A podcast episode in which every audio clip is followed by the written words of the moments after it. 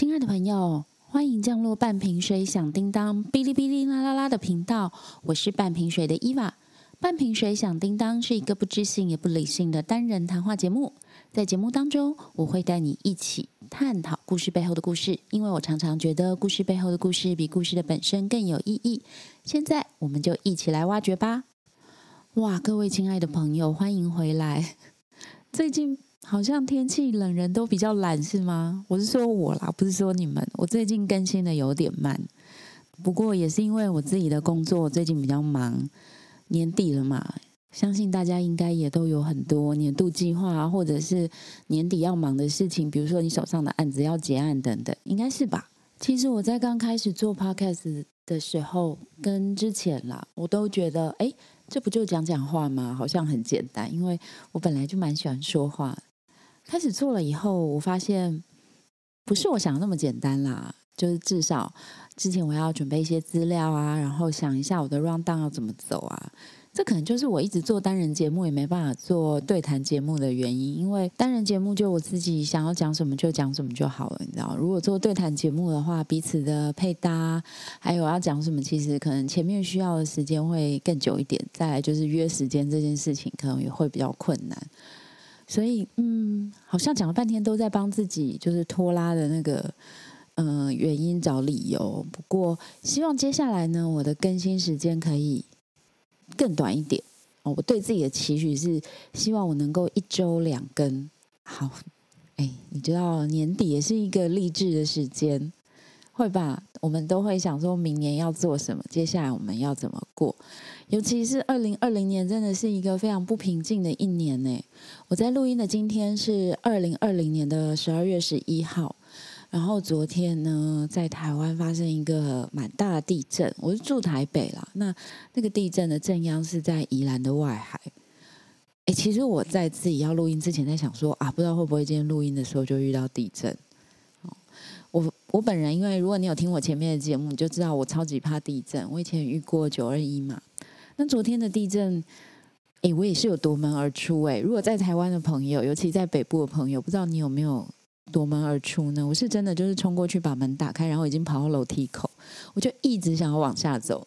但是我老公很镇静啊，他就觉得没关系，我们先等等看。而且他觉得在地震的时候往下跑也不是很安全吧？就我可能你知道，以前看灾难电影看多，就觉得啊，要赶快就是冲下去这样，然后。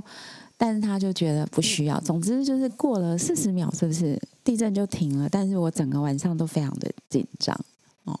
我本来就有准备一个地震逃生的包包，里面会有水啊，会有干粮，然后还会有一颗充电电源。其实我也蛮鼓励，如果你在听这个节目的朋友，你也是住在台湾，或者是你是住在地震比较多的地方，我也建议你准备一个这样的包包，然后放在你的床头哦，或者是你比较容易拿到的地方。那我这个地震包包昨天它就从我的床尾移到了我的床头，很奇怪哦。而且哎，那地震包包是要常常去检查它，我大概两三个月会检查一次里面的东西，会把旧的干粮拿出来，就是换新的进去。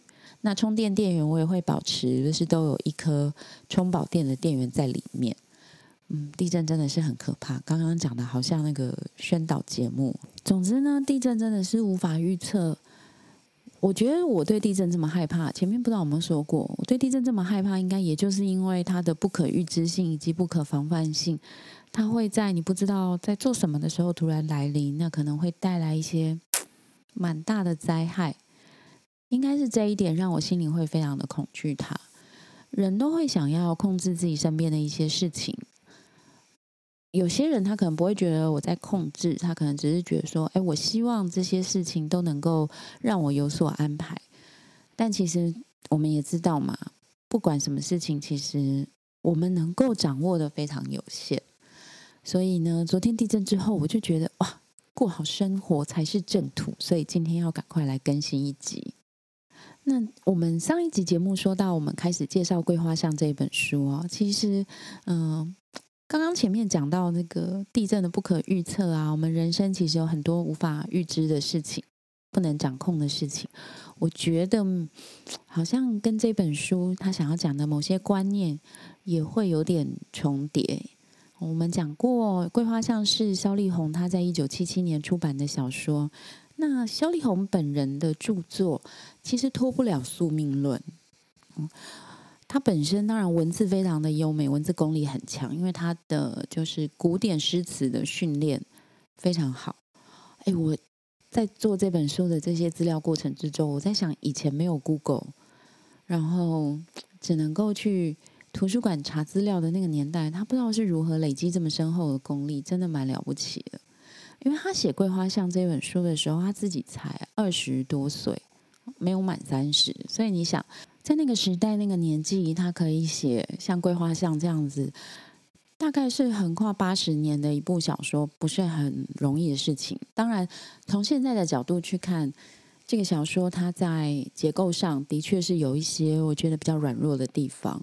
不过仍然不脱，嗯，他那种我上次说就是一个温柔的乡土作家，一个闺秀派作家的这个风格哈。那我们前面有讲到他的作品都脱不了宿命论，我觉得这也是我们在传统的教育底下很容易有的一种嗯思想。肖丽红的作品从第一本到第五本，他对于命定这件事情非常的专注跟着迷。当然，我们可以理解啦。可能我们自己也多多少少会有这样的想法，就是啊，很多事情是命中注定啊，或者是前世因果。因为萧丽红她对于佛学的研究蛮深的，所以她在于所谓的因果论哦这些部分，她也琢磨很多。她常常会强调，她的男女主角可能会有一见钟情。这个一见钟情不是看到就喜欢，而是见到面呢就会觉得好像我们本来就认识那种感觉啦。哦，现在讲这个好像就很老派，你知道？但是当然，如果以萧丽红的著作年份来说，本来我就在讲一件稍微老派一点的事情。好，那么我们上一次讲到呢，桂花巷它一开始发生的背景是在现在台南的北门区，以前叫北门屿。哦，它是早期有部分是渔业，然后后来也有晒盐。那现在那边应该还有盐田吧？那一带。那么在萧丽红的著作里，其实前前后后几本穿穿插插也会讲到这一些，像是晒盐啊，或者是捕鱼。那桂花巷它一开始它介绍的就是女主角的家庭。哦，这位女主角呢姓高。叫 T 红，挑剔的 T 红色的红，因为我不会用台语念这个名字，所以我用华语念出来。那 T 红家很穷，哦，她是爸爸已经过世了，然后他的妈妈就是帮忙挑盐啊，或者是捕鱼网。总之，在那个年代，你可以想，他的一开始的年代是在光绪年间，对，超久以前的。那么，一个没有丈夫的女人，她要养两个小孩，就替红，还有一个弟弟叫替江，是相当辛苦的。那在书的一开始替红的妈妈就在生病。那么，但是呢，她虽然病得不成人样，她还是非常挂心一件事。诶，如果没有看过书的人，你可以猜到是什么事吗？我觉得超扯的。他挂心的是他的女儿还没有缠脚，对吧？如果你听到这边，会不会有点傻眼？哇，他病得不省人事，好，没有到不省人事，他就病得很严重。然后他们家很穷嘛，所以吃东西都成问题。但他烦恼的是，哇，他这样病倒在床，没有人帮他女儿缠脚，要怎么办？那我们就来讲讲缠足好了。当然，我就说嘛，这个故事它一开始是在光绪年间哈，那个时候台湾还是清朝的，那么当然就会沿袭清朝的习俗。哎，其实缠脚不是清朝习俗，哎，我讲错了。就是缠足是一个中国历久以来的习惯，但是它大部分都是在汉族的女子当中。那么为什么会缠足呢？好像是要追溯到五代，五代十国那个时候。反正就是有些人觉得呢，女生把脚缠的小小的，看起来就非常娇小可爱。你们可以搜寻一下缠足的图片，我觉得蛮恶心的耶。就是他，当然他用布包起来，穿上漂亮的鞋子，感觉哦很娇小玲珑。但是如果你讲到就是夫妻生活啊、家庭生活，你那个布总是要解开的吧？我觉得超恶心的。我小时候家里还有一位长辈，他是缠过脚的，就是真的缠过脚的哈。那我讲一下那个缠足的方式，虽然大家也都可以 Google 得到。就是女孩子大概在六七岁吧，哦，最大可能八九岁，不能够太大，因为你知道脚会发育嘛。妈妈或者是家里的长辈就要用那个布条把她的脚缠起来。它是那种缠真的蛮可怕，我看书上的记载各有不同，但总之就是他会把你的小指头一直往脚心的那个方向缠，当然不可能一天就会成功，那缠的时候会很痛嘛，哦，然后有些记载我看过比较残忍的记载就是说，哦，缠好了之后呢，就是还会用重的东西压在上面，让他那个脚骨可以。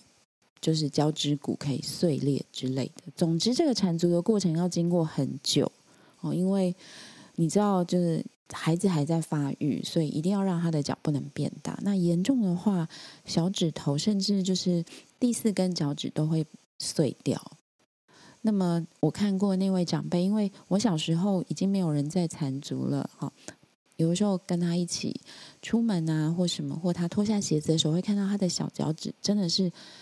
可以说是卡在这个脚心的上半部，就他的脚是完全的畸形。当然，这位长辈他走路就非常的缓慢，而且走不了多远。我小时候一直觉得很可怕，因为嗯，我受的教育是没有这件事情的。那家里其他长辈也会说啊，你看现在女孩子都不用缠足了，真是太好运了。那慢慢长大以后呢，我可以理解，像我自己的外婆。他是没有缠足到这个程度，但是他的脚也有一点点歪掉。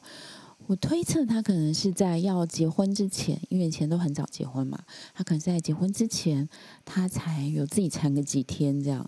哦，就是还是认为女孩子脚要比较小才比较漂亮。那传说就是从五代十国开始的吧，因为好像小脚跳舞会。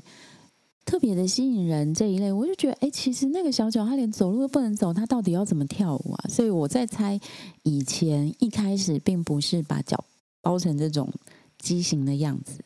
我的畸形样子就是他整个脚的结构都已经坏掉了，没办法走路，更不可能跑步哦。所以一开始可能只是就是把脚穿比较小的鞋子，但是后来就越来越搞，越来越扯，就是把脚脚趾。给这样缠断，那么一直到宋朝年间吧，这个缠足的习俗才开始就是大量的扩张。推测也是从这个时候开始，才把脚绑的变形。哎，其实缠足过程真的很可怕，它在那个变形的过程之中，有时候会有伤口哦，皮肤可能会溃烂，但是你还是不能够放开，因为一放开呢，在成长的过程中，脚就可能会长回原来该有的样子，它就要一直缠着，一直烂，然后。你讲，我讲到这边我就觉得很恶很臭，你知道吗？但是缠足有一个限制，我的限制的意思就是说，基本上一定都是有钱人家的小姐才会缠足。好，如果你是一个普通人家，比如说你家里是务农的啊，或者是你是要去外面帮佣的，以前就是有很多那个丫鬟婢女嘛，这种是不会缠足的，因为很简单，他们要做事啊，只有就是养在闺房里的闺秀，她才需要缠足。所以，我们看这件事情，现在看当然觉得超落伍的。可是，我们可以想象以前这个传统是如何绑住女人哦。因为我觉得很双标啊。如果今天家里是种田的哦，家里很穷，他就不会帮小孩产出，因为这个小孩必须要去做劳动的产出。但反而养尊处优的女孩子，她必须要把脚绑得越小越好。那再来就是，其实大家可以想一想，你真的觉得缠足很好看吗？就是你真的觉得女孩子的脚要小到那所谓的三寸金莲，大概就是十公分吧？你真的觉得要那样子吗？然后如果把鞋子脱下来，这个脚是扭曲的，你真的觉得 OK 吗？我觉得其实蛮蛮不好看的吧。那以前的习俗，当然女孩子的脚是不可以让别人看到，就是一定都会穿鞋子，而且不到自己的房间是绝对不会把脚那个鞋子脱下来，然后裹脚布也一定不太容易打开。不臭吗？觉得超臭的哈。可是缠足这件事情，它却足足的在我们的文化里面绑了几百年，应该有上千年哦。如果从五代到现在，那台湾早期的移民也带来这个习惯哦。所以早期如果是闽南女子，好从闽南地区来的，她就会缠脚。可是很奇怪，如果是客家地区来的女孩子，她们缠足率就非常的低。可能因为他们住在比较山区的地方，哦，那可能客家女子务农的比例也比较高，所以他们没有缠足的这个习惯。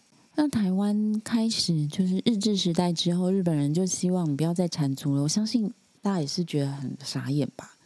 但是缠足的习惯很难完全废止，是因为当时的女人在社会上参与度相当的低，不出门就不会被发现缠足啊，是吧？所以缠足的完全废止应该要到一九零五年之后，因为一八九八年呢，台北发生一个大洪水。就是大淹水，那许多缠足的女子她没有办法逃出门，因为行动不便被淹死。那在一九零六年发生了嘉义梅山的大地震，一样很多人因为缠足，就很多女孩子因为缠足无法逃生被压死。这两件事情，加上当时的日本政府，他成立了许多呃协会啊啊，以及组织许多活动来宣导放足的重要。因此，大概在一九一五年之后吧，台湾的缠足习俗就几乎完全的消失了。当然，你可能还会有单一的现象啦，但基本上已经不会是一个大家都认为要做的事。的缠足是，当然你可以说它就是一个父权社会的一种载制啦，它让女孩子没有办法出门，而且我不知道你们有没有看过一些就是描写那个缠足女人走路的样子。我自己现在看会觉得，嗯，很摇摇摆摆，因为它重心没办法稳固嘛。你想想看，如果你的脚现在就剩下一半大小，然后而且它是隆起的，因为缠足的关系，所以这个脚背是整个隆起来的。你就想说，你踩着那个小小的球在那里走路，你会很不稳吧，摇摇晃晃的吧？但是在诗词里面，哦，在以前就会描写说，这是一个就是弱不禁风啊，好像杨柳一般，就是这样摇摇晃晃的样子。其实摇晃很难看呢，不知道为什么都要描写的好像很优美。我记得有一首诗哈，它是唐代的啦，它前面的两句就是“翩翩渺渺十三余，豆蔻梢头二月初”，它就是在讲女孩子弱不禁风走路，嗯，很漂亮啊，年轻的女孩子这个样子哦，身材就比较轻盈美好。唐代的时候是没有缠脚的，大家知道哈。但是呢，这两首诗，他后来我觉得就是后人他想要复制这个情境，就越来越走火入魔。本来只是瘦瘦的女孩子走路就是有点害羞啊或什么，但是你知道到后来就开始把脚缠起来，然后就觉得这个样子走路摇摇摆摆，什么别有一番风味。我我自己是看不出什么风味啦。当然，可能也是因为我是女人哦，所以我觉得嗯，超载质的。那有人也会说，那你现在穿高跟鞋不也是一样吗？我自己认为啦，有两个地方不一样。第一，高跟鞋是我要穿的，我可以随时不要穿哦。第二，高跟鞋它并不会二十四小时都套在我的脚上。我觉得高跟鞋它还是有一些主动性，虽然这个主动性它也有可能是社会文化的暗示，比如说。我们觉得女孩子穿高跟鞋体态比较优美，哎，又来了。你知道体态优不优美，都是好像看你的脚的鞋子的决定。体态优不优美，或者是好像穿高跟鞋就比较能干干练，其实没有这回事嘛。我们都知道，但是我还是要说，高跟鞋是你可以选择的，你可以选择不要穿高跟鞋过日子。但是，一旦缠了脚，你的脚一旦变形，就再也回不去了。我觉得这是一个差异。那讲回这本书呢，一开始它的情节就是替红的妈妈生了重病，非常挂念，就是没有办法帮自己的女儿缠脚。她怕怕没有办法帮自己的女儿缠脚呢，女儿将来就不会有个好归宿，还会被人家取笑。我觉得有一点不合理，是说他们家其实很穷，替红必须要帮忙做很多的家事，但是他妈妈却认为缠脚非常的重要。当然，因为在北门那个地方哦，应该是不需要女人下田耕种。他们本身，我就说他的产业活动就是捕鱼，还有晒盐，这些女人比较难以操作啦。所以他们的女性可能就是做家事。那后面会讲到，也会刺绣，就做这种所谓的针线活这种工作。所以呢，在书里面的描写，他的女伴们，附近的女孩子都有缠脚，只有替红还没有缠。那么我还是要讲哦，这本书是萧丽红早期的作品，算是她第一部长篇小说吧。所以她在描写的时候，她很容易把女主角写得非常非常的厉害。就是你知道会有一个主角情节，天红就是长得又漂亮，而且这个漂亮是长得很有福气的脸哈。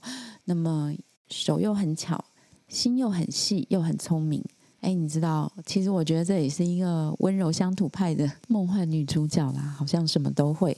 但天红不识字哦，大家记得天红不识字哈。那因为天红的妈妈她在生病嘛，所以她就拜托她隔壁的一个老婆婆来帮她缠脚。那花了一些篇幅来描写这个缠脚的过程。从这边开始描写天红的个性，其实相当的刚烈，缠脚是非常痛的。不管你是看文献记载，或者是如果你真的有认识这样的长辈，他会告诉你，那种痛就是像杀猪一样的尖叫。你可以想象嘛，就是把你的脚印给弄断这样哈。但是呢，天红在这个绑脚的过程之中，他只是咬牙忍受，他不叫出来。从这边就开始描写这个女主角，她的个性相当的硬，因为你知道吗？这么疼痛的事情，她都可以忍住。那绑了脚之后，过了几个月，他才比较习惯这双脚。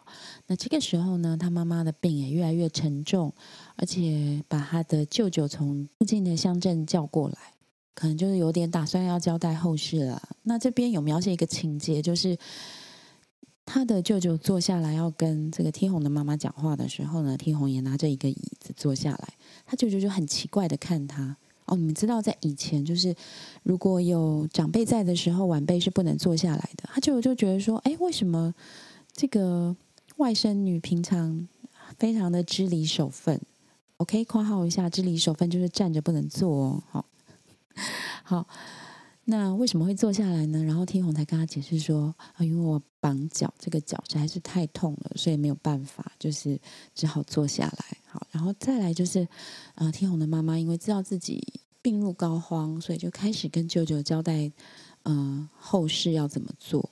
那大家有没有发现，时间走到这边，其实我们的女主角她才十岁，还是十一岁吧？没有写的非常的清楚。总之就是十岁或十一岁。那前面讲过，他爸爸已经过世了，那妈妈现在病重，看起来也快要过世了。哎，我觉得这有点像是一个荒岛少女求生记的剧情。好了，这样讲真的有点过分。可是我自己为了做这本书哦，重新再去看，就觉得哇塞，他十十岁好了哈，他弟弟好像是七岁吧。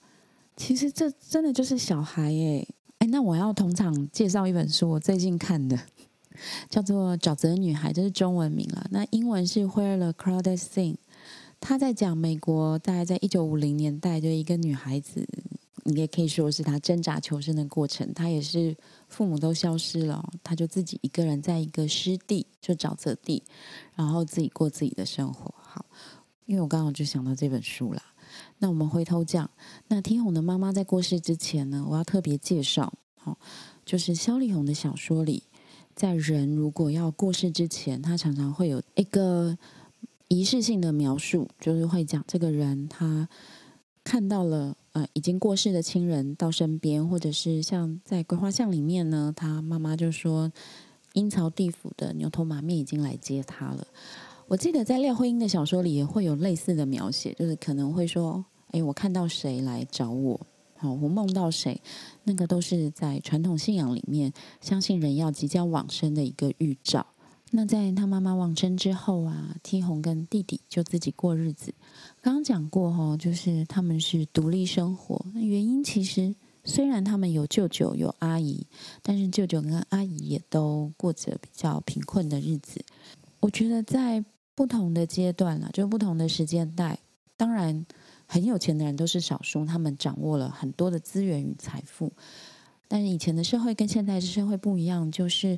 以前的社会没有社会安全网，他当然没有社服系统，哦，然后再是穷人，通常他容易复制这个贫穷在他的生活圈里面，所以如果你今天生活不是很好，又遭逢到不幸，雪上加霜，越来越糟是很有可能的。诶，我不是说现在的社会不会哦，我们也是会在嗯新闻上，或者是你的生活中可能会有。穷到过不下去的人的确会有，但是我觉得工业社会之后，的确能够求生存的资源是变多的。当然，它也带来一些负面的效应啦，比如说大家工作的时间变长啊，等等等等。那我觉得就是一个不同。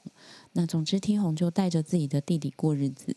这边有个很有趣的桥段，天红是一个刚烈而且非常要强的人。所以他前面讲说他绑脚嘛，他绑脚绑的比人家晚。后来他就每天都会把自己的裹脚布解下来，再重新缠一遍，缠得更紧。哎，你知道脚不是缠了以后他就没知觉，那个神经还是在的好吗？所以他每天都要把脚缠的再更紧一些的目的，就是他要他的脚比人家小。哎，你知道这种比较真的已经到了我认为是一个登峰造极的程度，他的逻辑。就是只要能够比较的东西，我都要比人家强，因为他知道他家穷嘛，而且无依无靠，所以他就把那个脑筋用在自己的脚上面。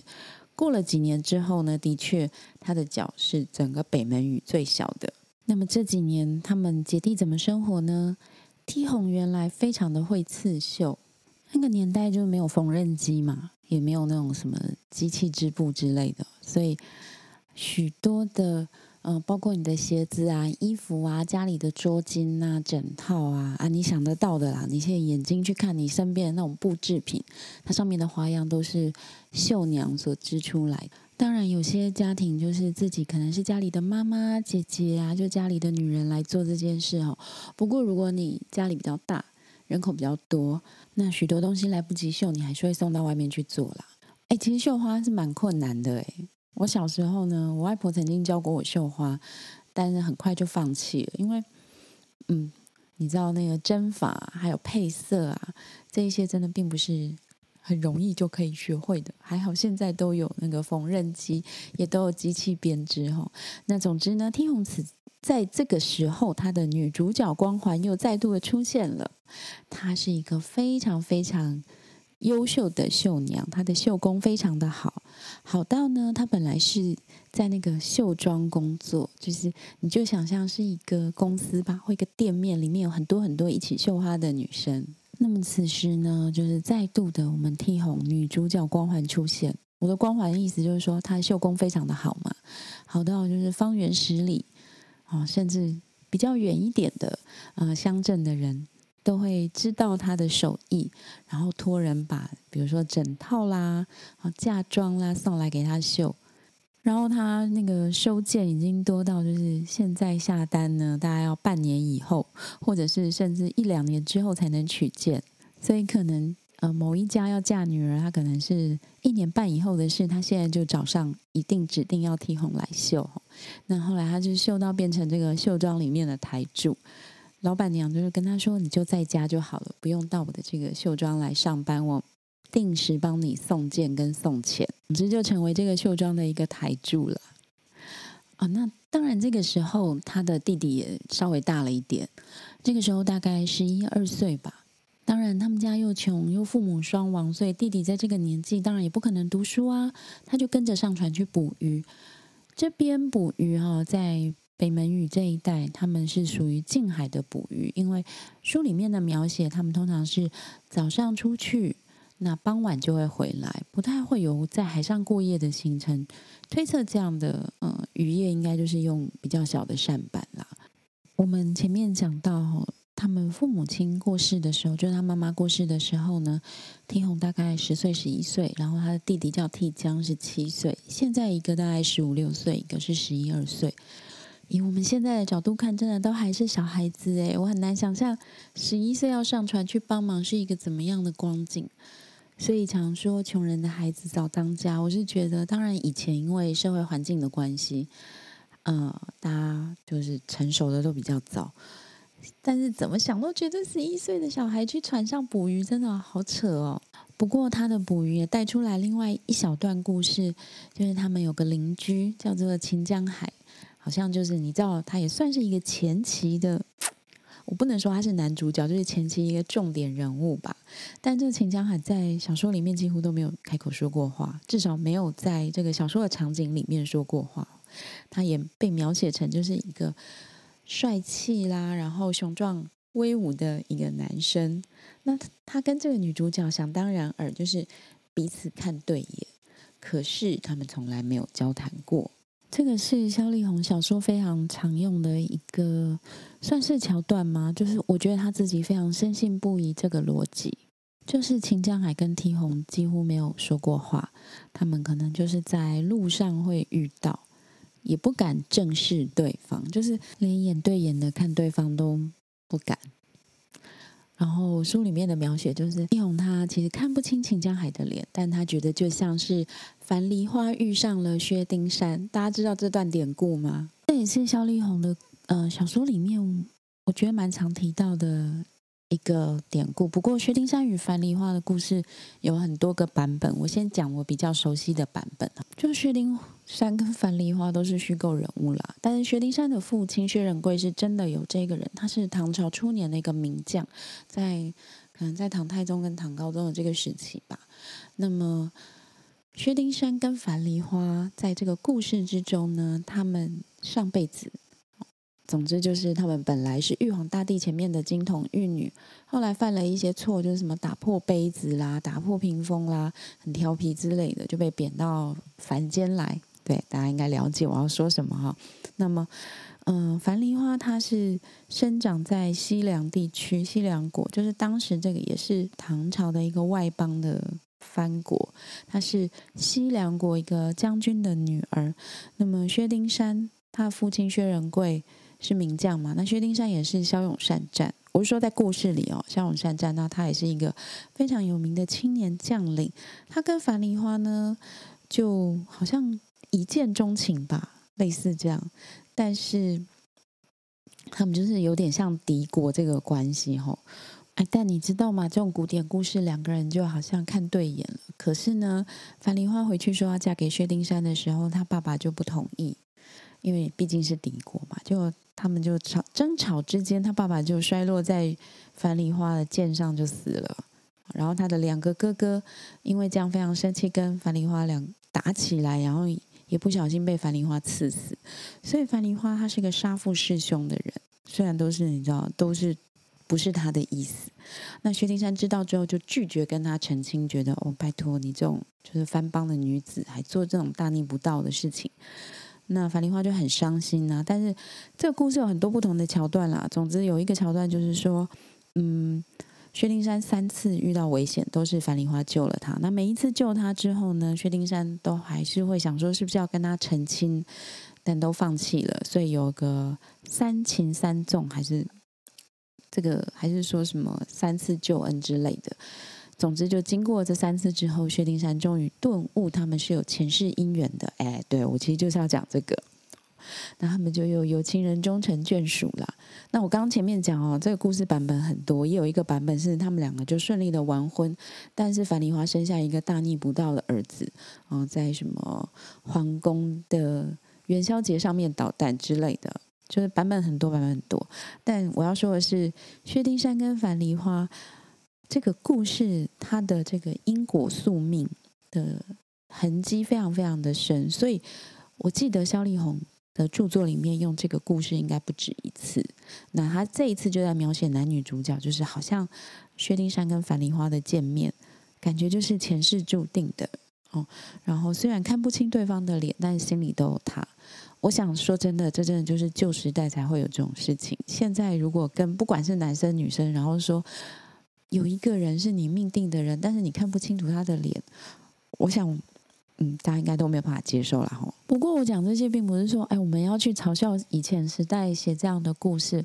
我觉得他那个时候这样写，就表示以前真的有这样的习惯，以前的人是这样做事的，就是风俗啊，或者是社会的一些规定规范，大家的眼光其实是与时俱进的耶。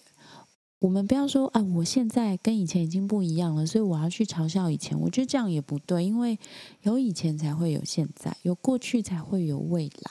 哦，刚好扯到一下，就是我最近有看那个旧的电视剧，你知道现在 YouTube 上都有很多就是小时候的电视剧。我是说我小时候，我小时候只有三台，而且那个时候电视剧都是八点连播，可能跟我差不多年纪，在台湾长大的应该有印象。以前就是华视、中视、台视，他们会轮流做大戏，他们好像有点默契吧，不会在同时间推两出都是非常大卡司的剧，因为以前没重播嘛。你如果看了台视，你就很难再看中视，你只能看零零落落的哦。那总之，现在有非常非常多以前的连续剧在 YouTube 上都可以找到，而且有很多是像台视啊，或是中视他们自己 release 到呃他们的 YouTube 频道。我觉得超聪明的诶，我只能跟你们说，如果你是我这个年纪的，以前你有任何心心念念没有看过的连续剧，现在都可以找到。那嗯，总之我就看了一下。那个，在我这个年代，有一部很有名、很有名的电视剧叫《星星知我心》，不知道你们知不知道？它大概重播了几十遍吧，而且后来又有数位修复版，又有台语配音版，所以即使是年轻的朋友，你应该都听过了哈。那总之，我就再 review 一下。我自己一开始是有点想笑，第一个是以前的演技跟现在不一样，以前就是讲话都要堂而皇之哈，那么现在就是会说我们要比较自然。那以前的社会观念跟现在也不太一样，会讲就是要传宗接代啊，结婚以后要赶快生小孩啊，啊，孝顺父母啊等等。我并不是说人不要孝顺父母，你知道，但是以前那种以男生为重啊，嗯，传递香火啊，这种或者是女生就要主内啊这种想法，我觉得哇，真的是时代变迁可以。在我有生之年就可以感觉到这么明显，我真的也是蛮惊讶的。但我自己就在思考，我觉得我很幸运，我是一个女生，但是我生在这个时代，我可以去追求我自己的梦想，可以选择我想要过什么样的生活。哦，每一次就是在看一下这个旧连续剧，就不断的想说我是多么的幸运，可以有嗯掌控自己人生的一个机会。